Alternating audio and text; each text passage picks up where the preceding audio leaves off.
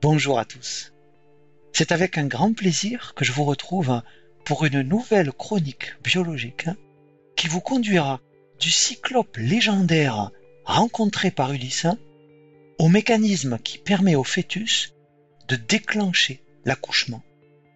Le voyage que je vous propose d'entreprendre dans cette chronique vous emmènera dans le sillage d'Ulysse pour y rencontrer un cyclope géant. Mais ce voyage vous permettra aussi de croiser des agneaux cyclopes ou bien une larve de mouche ressemblant à un hérisson. Et la compréhension des mécanismes permettant le miracle de la naissance est au bout de cet étonnant voyage dans lequel cette chronique va vous entraîner. Notre voyage démarre en Méditerranée avec une première histoire qui met en scène des moutons et un cyclope de la mythologie, c'est-à-dire un monstre géant pourvu d'un seul œil. Ce premier voyage, cette première histoire, nous est chanté par le poète Homère, qui aurait composé au 8e siècle avant Jésus-Christ ces deux grands poèmes que sont l'Iliade et l'Odyssée.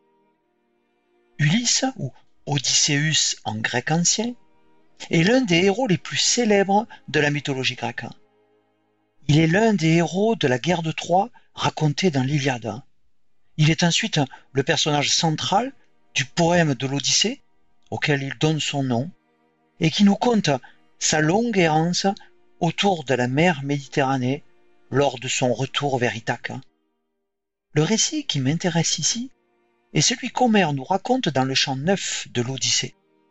Ce chant nous fait vivre l'incroyable rencontre entre notre héros Ulysse et un terrifiant cyclope dénommé Polyphème, dont le nom signifie très renommé.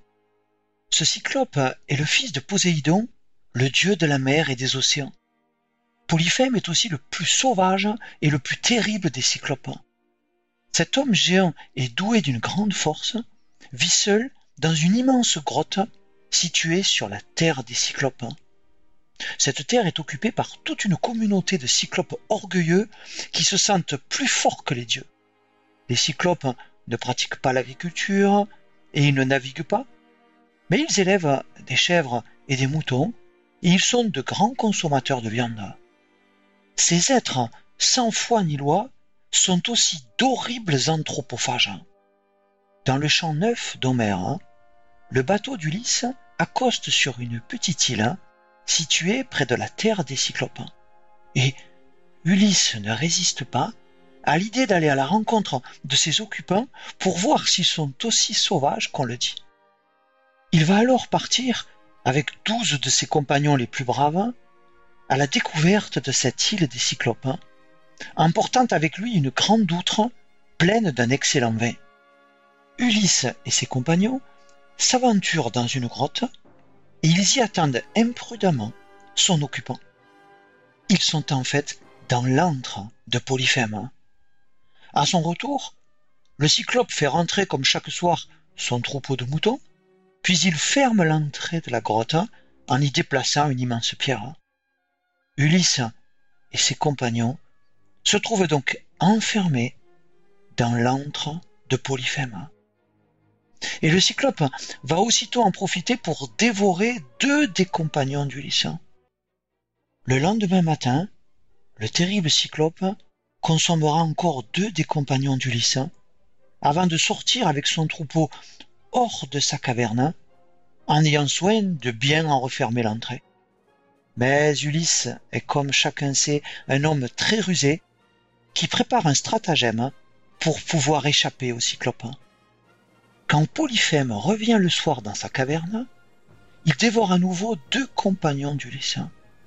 Puis, après ce repas de chair humaine, Ulysse fait boire au cyclope une grande quantité de l'excellent vin qu'il a amené avec lui. Tout en buvant, Polyphème parle avec Ulysse et il va notamment demander à Ulysse quel est son nom. Et Ulysse lui répond avec malice qu'il s'appelle personne. Pour le remercier de ce bon vin, Polyphème annonce à Ulysse qu'il ne le mangera qu'en dernier, après avoir bien sûr dévoré tous ses autres compagnons. Puis le cyclope, gavé de viande humaine et ayant bu à outrance le vin offert par Ulysse, finit par s'écrouler sur le sol. Pendant la nuit, Ulysse et ses hommes vont utiliser un tronc d'olivier qu'ils ont durci au feu pour crever l'œil du géant. Polyphème, hurlant de douleur et de colère, appelle alors les autres cyclopes occupant les cavernes des alentours, et ces derniers se précipitent en direction de son antre et lui demandent à distance qui le fait souffrir ainsi. Et comme Polyphème leur répond qu'il s'agit de personne, ils regagnent leur caverne sans s'inquiéter. Le lendemain matin, Ulysse accroche ses hommes sous les béliers de Polyphème, puis il s'agrippe à son tour au ventre du plus gros des béliers du cyclope. Ainsi, lorsque, comme à son habitude, le cyclope ouvre son antre pour que ses moutons puissent gagner les pâturages, Ulysse et ses hommes se trouvent transportés hors de la caverne. Le cyclope, devenu aveugle, touche le dos de ses moutons pour vérifier que les hommes ne s'évadent pas, sans se rendre compte qu'ils sont en fait sur la face ventrale des béliers. Ulysse et ses compagnons rescapés parviennent ainsi à regagner leur navire. Et Polyphème, dans un dernier accès de rage, arrache alors la cime d'une montagne qui lance vers leur embarcation. Ulysse ne peut s'empêcher alors de proclamer au cyclope en fureur sa véritable identité. Je suis Ulysse, lui dit-il. Ulysse, vainqueur de la guerre de Troie. Ulysse, le roi d'Ithaque. Et le cyclope, empli de haine, maudit Ulysse en lui promettant que Poséidon, le père du cyclope, s'acharnera sur Ulysse pendant un long voyage au cours duquel il perdra tous ses compagnons. Et Ulysse va effectivement payer ce moment de fierté en errant encore bien longtemps autour de la mer Méditerranée, avant de pouvoir enfin retrouver Ithaque et sa femme Pénélope. Le voyage entrepris dans cette chronique se poursuit maintenant aux États-Unis au milieu du XXe siècle. Et je vous laisse découvrir une seconde histoire qui va mettre à nouveau en scène des moutons et des cyclopes. Mais, contrairement à l'histoire d'Ulysse, ce récit n'est plus mythologique, mais véridique. Et cette nouvelle escale va nous entraîner, comme c'est souvent le cas dans l'histoire des sciences, sur des chemins tout à fait inattendus. Nous sommes dans les années 1950, dans l'Idaho, un État du nord-ouest des États-Unis, et les éleveurs de moutons de la région font alors face à un mystérieux phénomène. Certains de leurs agneaux naissent avec une cyclopie, rappelant la cyclopie de Polyphème. Ces agneaux présentent par ailleurs d'autres malformations du crâne et de la face. Ces animaux, que les fermiers vont appeler des faces de singe, meurent peu de temps après leur naissance en raison de difficultés respiratoires ou alimentaires. Inquiets, ces fermiers vont contacter le département américain de l'agriculture. Et en 1955, démarrent ainsi des recherches qui visent à déterminer l'origine de ces malformations. Ces travaux permettent d'abord d'exclure une origine génétique. Et les chercheurs se penchent alors sur les effets éventuels de l'environnement. Des recherches sont menées sur les éléments minéraux et les plantes susceptibles de provoquer ces malformations. Et après une dizaine d'années de recherche, hein, ces travaux vont aboutir à l'identification du responsable. Il s'agit d'une plante appelée Veratrum californicum, qu'on trouve dans les pâturages d'altitude, et les brebis qui en consomment en début de gestation donnent naissance à ces agneaux atteints de cyclopie. Cette plante contient donc une substance tératogène, c'est-à-dire une substance responsable des malformations qui apparaissent chez les fœtus et qui conduisent ici à la naissance de jeunes agneaux cyclopes. Le quatorzième jour de gestation chez la brebis est le moment critique d'exposition à cette substance pour qu'elle exerce son effet tératogène. Et cette date correspond au début de la formation du tube neural c'est-à-dire du système nerveux primitif de l'embryon. Après leur mort, les agneaux cyclopes sont étudiés et ces autopsies montrent que leurs hémisphères cérébraux sont fusionnés au lieu de former deux hémisphères distincts. La découverte de la tératogénicité de Veratrum californicum a donc permis de résoudre le mystère des agneaux cyclopes. Mais il restait encore à découvrir la substance tératogène présente dans cette plante. Les travaux conduits à la fin des années 1960 vont permettre d'identifier des alcaloïdes présents dans cette plante et responsables de ces anomalies fétales. Le principal alcaloïde tératogène du Veratrum californicum a été baptisé la cyclopamine. La suite de notre histoire se déroule en 1980 et deux généticiens, Christian Neslen Vollart et Eric Vichos, étudient les gènes du développement de la drosophile, qui est la petite mouche du vinaigre. Leur travail d'observation de mutants de drosophile sera récompensé en 1995 par l'attribution du prix Nobel de physiologie ou de médecine. La larve de drosophile est segmentée et chaque segment présente une organisation antéro-postérieure qui peut se repérer par la présence de denticules à la surface antérieure de chaque segment, alors que la surface postérieure de chaque segment en est dépourvue. Ces deux généticiens observent qu'une mutation invalidant un certain gène aboutit à la formation de larves dont la totalité de chaque segment présente des denticules, donnant ainsi à la larve un aspect de hérisson.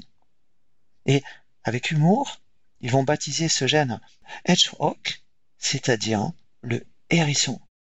Ce gène hedgehog ou HH est qualifié de gène de polarité segmentaire parce que son expression contribue à provoquer la distinction au sein de chaque segment d'une moitié antérieure et d'une moitié postérieure. Ce gène hérisson ou hedgehog ou HH code pour une protéine sécrétée qui agit comme un morphogène. Un morphogène est une molécule qui oriente le devenir de différents types cellulaires ou de différentes régions d'un organisme selon sa concentration. Et les morphogènes jouent un rôle essentiel au cours du développement embryonnaire pour donner une information de position aux cellules hein, et pour former des axes de polarité.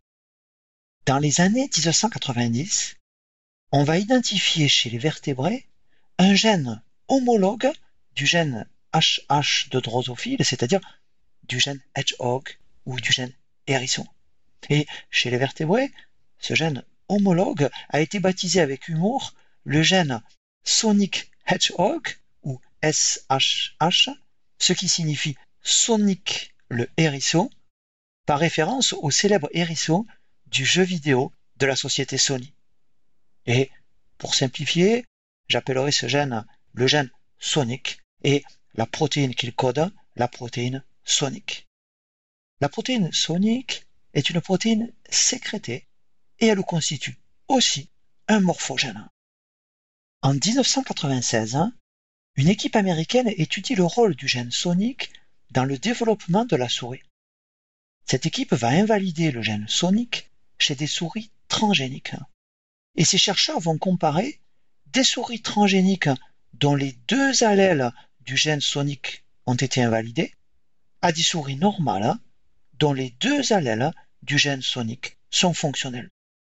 Les embryons de souris transgéniques dont les deux allèles du gène sonique ont été invalidés vont présenter, comme les agneaux qualifiés de face de singe, une cyclopie et les mêmes types de malformations du crâne et de la face.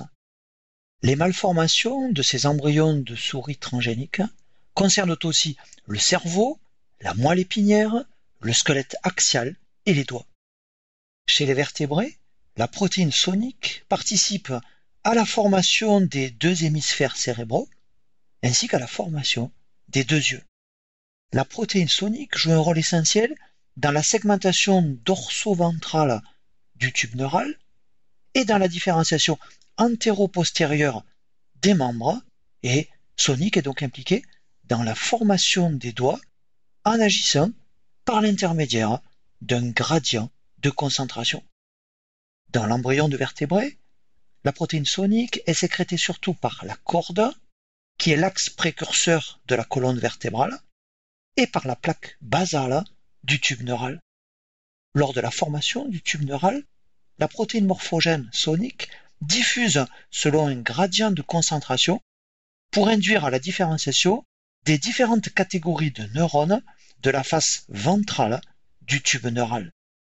La voie de signalisation déclenchée par la protéine sonique met en jeu des récepteurs présents sur la membrane plasmique et qui ont pu être caractérisés, et cette voie de signalisation va aboutir à activer dans le noyau la transcription de gènes ciblants. Et l'on sait aujourd'hui que la cyclopamine vient bloquer la transmission du signal sonique, ce qui va empêcher Sonic d'induire la transcription de gènes ciblants. Mais revenons à nos moutons. La gestation de la brebis dure 150 jours et, comme chez la femme, c'est d'abord le corps jaune de gestation, puis le placenta qui produisent la progestérone.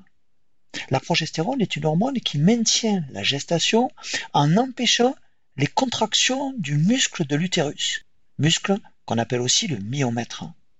Chez la brebis, le corps jaune est maintenu 50 jours. Puis le placenta prend le relais du corps jaune dans la production de progestérone pendant les 100 jours suivants de la gestation. Mais une observation surprenante est faite dans les années 1950 par les fermiers américains de l'État d'Idaho.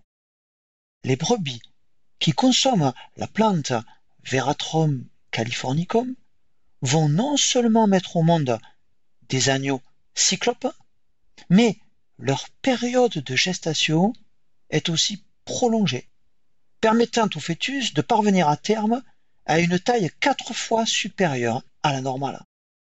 Et l'étude après leur mort des agneaux mal formés va révéler notamment l'absence d'hypophyse hein, chez ces agneaux cyclopes. L'hypophyse est une petite glande qui est située à la base du cerveau et qui est suspendue par la tige hypophysaire à une structure du système nerveux central qu'on appelle l'hypothalamus. La cyclopamine, en perturbant le développement cérébral, conduit donc à la présence d'un seul hémisphère cérébral, mais aussi à l'absence de développement de l'hypophyse.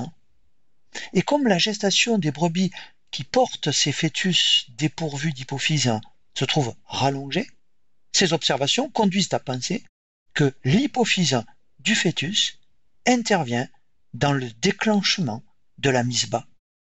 La mise bas chez les animaux est appelée la parturition.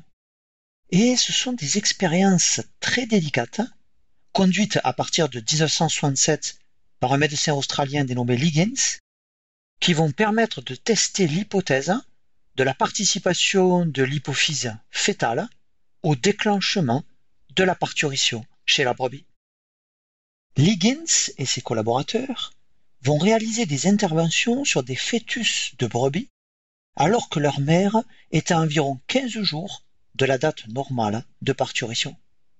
Ces chercheurs pratiquent notamment sur ces fœtus une lésion chirurgicale du noyau paraventriculaire de l'hypothalamus, ou bien une section de leur tige hypophysaire, ou encore une ablation de leur hypophyse, ou une ablation de leur glande surrénale.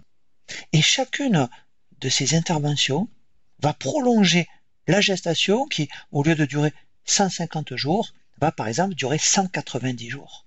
Par contre, si on détruit spécifiquement les médulosurrénales du fœtus, c'est-à-dire les glandes qui produisent l'adrénaline, la parturition a lieu normalement, c'est-à-dire au 150e jour, ce qui montre que ce n'est pas la partie médulaire de la glande surrénale du fœtus qui est impliquée dans le déclenchement de la parturition, mais c'est leur partie corticale qui est impliquée, c'est-à-dire ce qu'on appelle les corticosurrénales.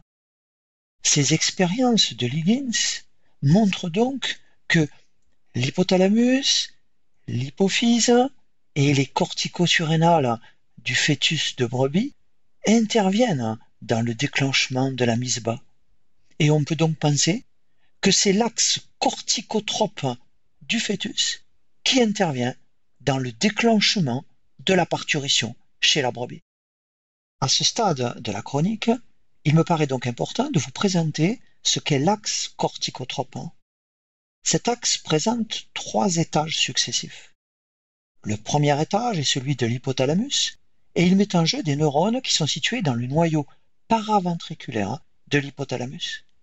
Ces neurones produisent une neurohormone appelée la corticolibérine. Cette neurohormone, qu'est la corticolibérine, est libérée dans le système porte entre l'hypothalamus et l'hypophyse, et la corticolibérine va ainsi activer les cellules corticotropes de l'adénohypophyse, qui constituent le second étage de l'axe corticotrope.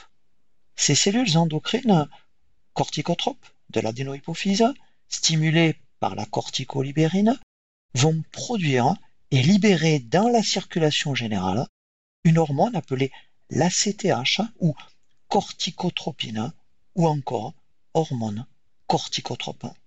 Et cette hormone corticotrope, produite par les cellules corticotropes, va notamment activer la production par les glandes corticosurrénales d'hormones appelées les glucocorticoïdes. Le cortisol est le principal glucocorticoïde dont l'effet essentiel est d'activer dans le foie la néoglucogenase, c'est-à-dire la formation de glucose à partir de composés non glucidiques tels que les lipides et les protéines, permettant ainsi au cortisol d'élever la glycémie. Cet axe corticotrope que je viens de vous présenter, avec ses trois étages, hypothalamus, adénohypophyse et corticosurrénale, se trouve activé lors d'un stress durable et notamment lors d'un jeûne de longue durée, les effets métaboliques du cortisol permettant ainsi de répondre au manque de glucose alimentaire.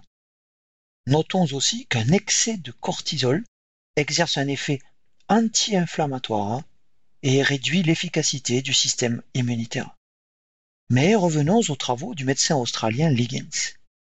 En administrant à des fœtus d'agneau soit des quantités suffisantes d'hormones corticotropes, soit des quantités suffisantes de cortisol, cette administration se faisant au 88e jour de gestation, Liggins va provoquer une parturition prématurée qui a lieu vers le 140e jour au lieu du 150e jour.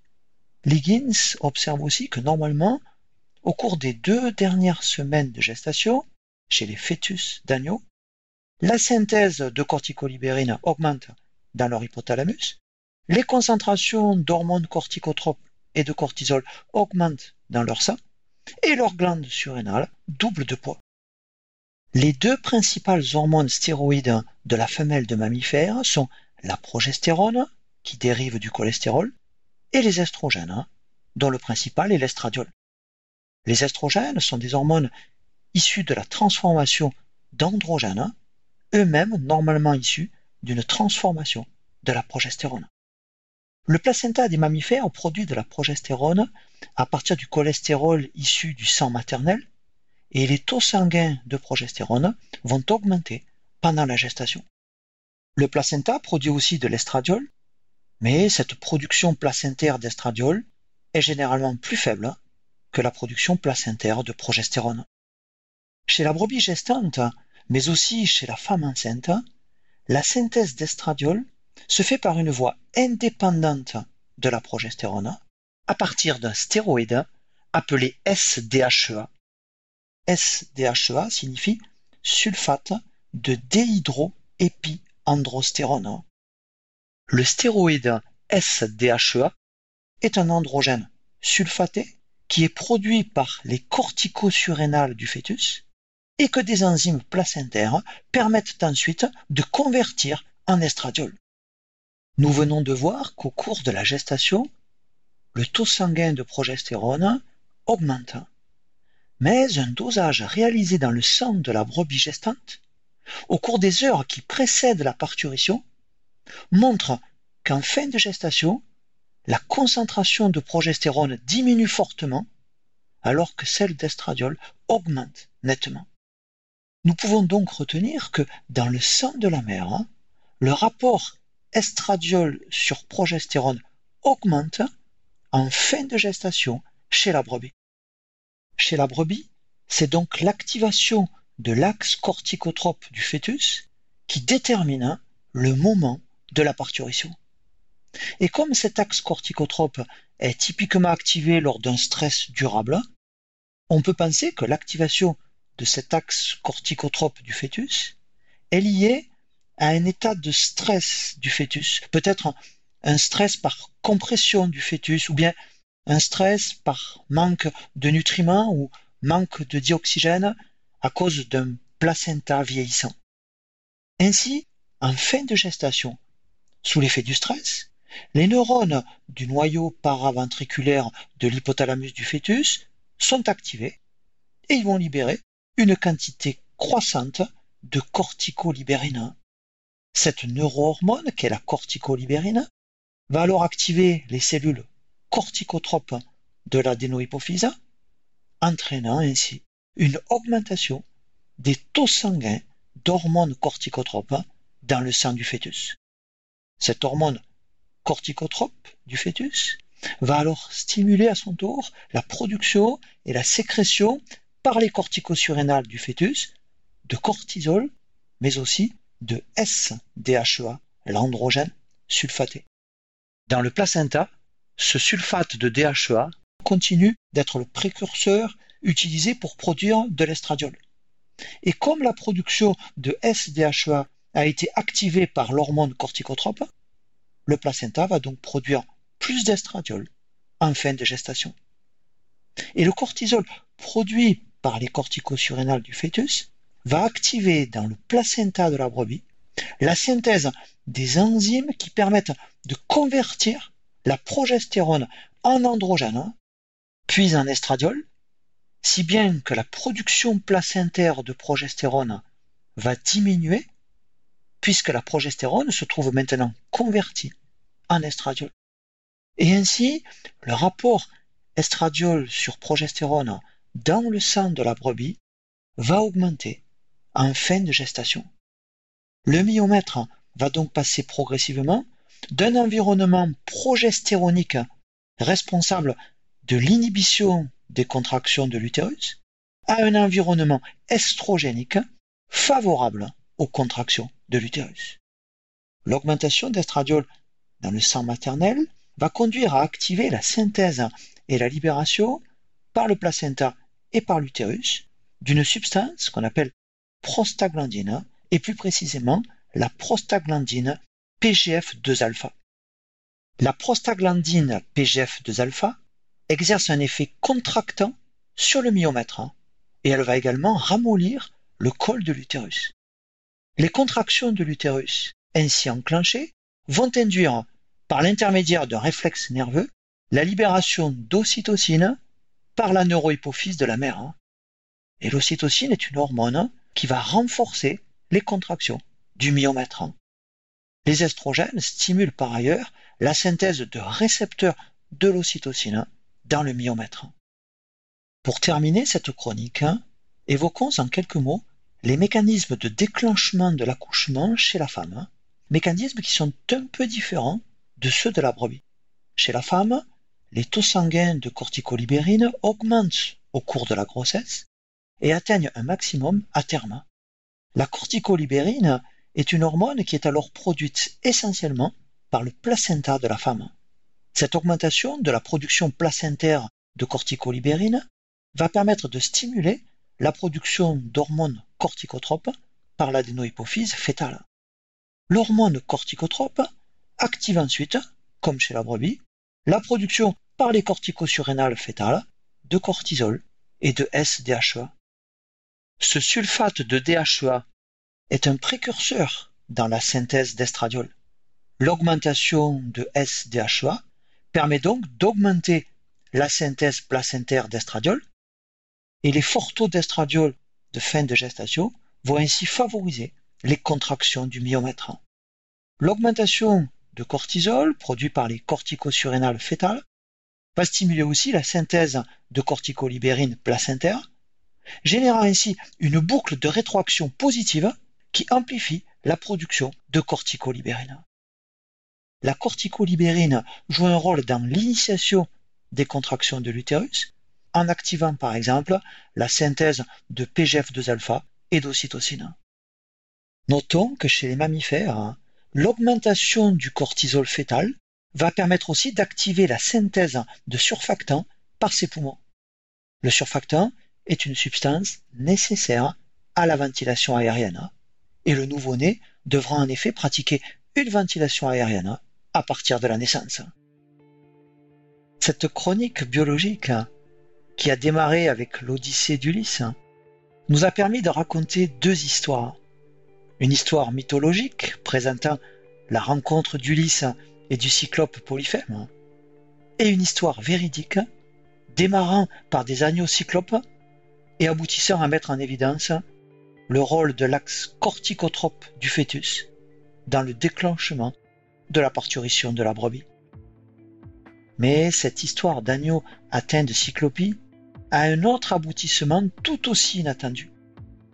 Nous avons vu que la cyclopamine exerce son effet tératogène en bloquant la voie de signalisation initiée par la protéine sonique. Et cette voie de signalisation intervient notamment dans l'activation de la prolifération cellulaire. Cette voie de signalisation, initiée par la protéine sonique, joue un rôle très important dans le développement, mais elle peut aussi entraîner plus tard dans la vie l'apparition de cancers. Des substances dérivées de la cyclopamine, telles que le vismodégib et le sonidégib, sont des médicaments bloquant la voie de signalisation initiée par la protéine sonique, et ces médicaments peuvent être utilisés efficacement pour lutter contre certains cancers, par exemple contre le carcinome basocellulaire, qui est le cancer de la peau le plus courant. L'étonnant voyage que nous avons fait ensemble au cours de cette chronique nous a donc conduit de l'île légendaire des Cyclopes jusqu'au miracle de la naissance. Et ce miracle n'a pas fini de nous émerveiller, même si l'on commence à en élucider les mécanismes biologiques. Et pour clore ce voyage dans l'espace et dans le temps que nous avons fait ensemble, laissons la parole à Jean Royer, un poète et écrivain canadien qui fut président de l'Académie des lettres du Québec. Dans un récit autobiographique intitulé La main cachée et publié en 1991, Jean Royer écrivait Chaque voyage est le rêve d'une nouvelle naissance.